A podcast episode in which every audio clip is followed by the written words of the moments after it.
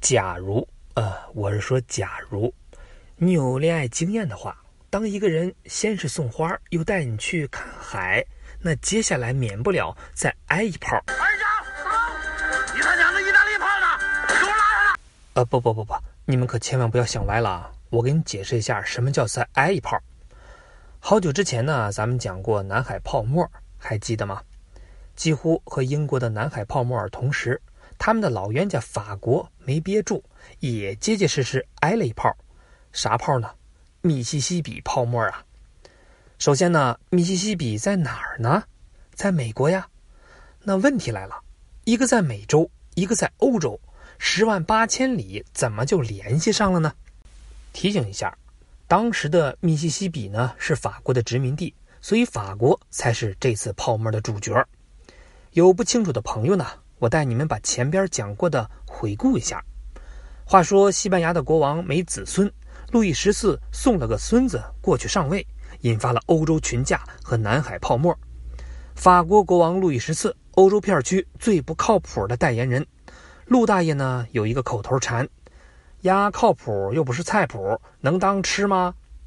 那今天的故事呢就因他而起。话说，陆大爷这个人呐，有两个死贵死贵的气质。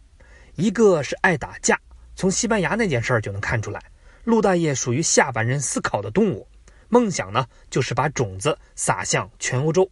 来来来，都给我叫欧巴！于是呢，为了完成称霸欧洲的梦想，路易十四加班加点的约架。约架名单上呢有这些小伙伴：西班牙、荷兰、德意志、英国等等。这就是路易十四人生中的四场战争。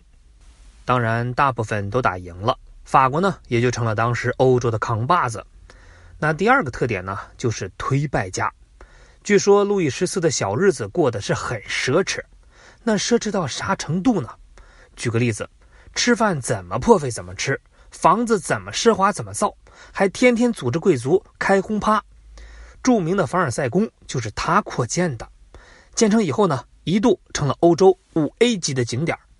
据说他还发明了高跟鞋、假发、香水、丝袜等等，稳稳地走在了巴黎史上的前列线上。这时候他的口头禅就是“男人不败，女人不爱”。现在你们明白我说的“死贵死贵”是啥气质了吧？可是呢，人家呢是国王啊，国家都是他的，收钱又能怎样？关键是这哥们太能活了。QQ 累计在线时间长达七十二年，再加上超能干架，所以呢，江湖人称“太阳王”。这几十年干下来，虽然业绩是杠杠的，把法国呢干成了欧洲片区第一名，但国库也快被他挥霍空了。大家这才反应过来，别人家国王顶多是个月光族，你这太阳王是个日光啊！你看，这么一来，又回到了老循环里。国家没钱了咋办呢？熟悉的配方，熟悉的味道，找老百姓借呗。叫的专业一点就是发国债。那国债是啥？之前咱们讲过，不啰嗦了。可今时不同往日，有钱好借，关键是他没钱呐。市场上没钱，东西咋卖？工资咋发？法国经济咋继续发展？市场没钱，消费力虚，这种现象就叫通货紧缩。这么一来，法国老百姓过不下去了。天天喊着政府还钱，不然就造反。嘿，把他们给能的。但路易十四这种顽主，你跟他谈什么不好？谈还钱。他的回复呢很简单，还个屁。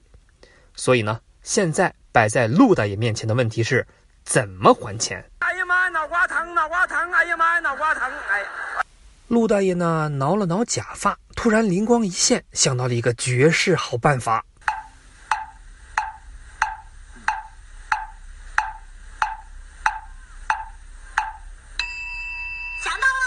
永久停机，没错，他挂了，一死百了的解决办法。你真以为一死百了了吗？中国有句话呀，叫“父债子还”，这一屁股的债，当然得有下家接盘了。可放眼望去，儿孙都没活过自己，整个陆家也只剩一根独苗重孙子，也就是路易十五。可当时才五岁呀，幼儿园的小屁孩，尿尿都 hold 不住。这么大一个国家咋管？于是呢，给他配备了一个高级管家奥尔良公爵，据说呢是路易十四的侄子，当了摄政王。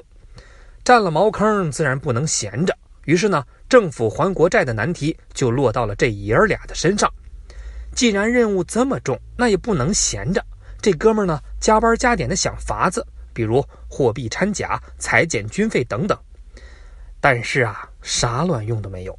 别看人家业务水平不咋地，可人脉广啊，堪称凡尔赛的交际花。于是呢，他请了一个人做外援，就是欧洲赌神约翰劳。他的主业呢是赌博，业余呢研究经济学。约翰大叔号了号法国的经济命脉，于是顺手开了一张药方，开银行。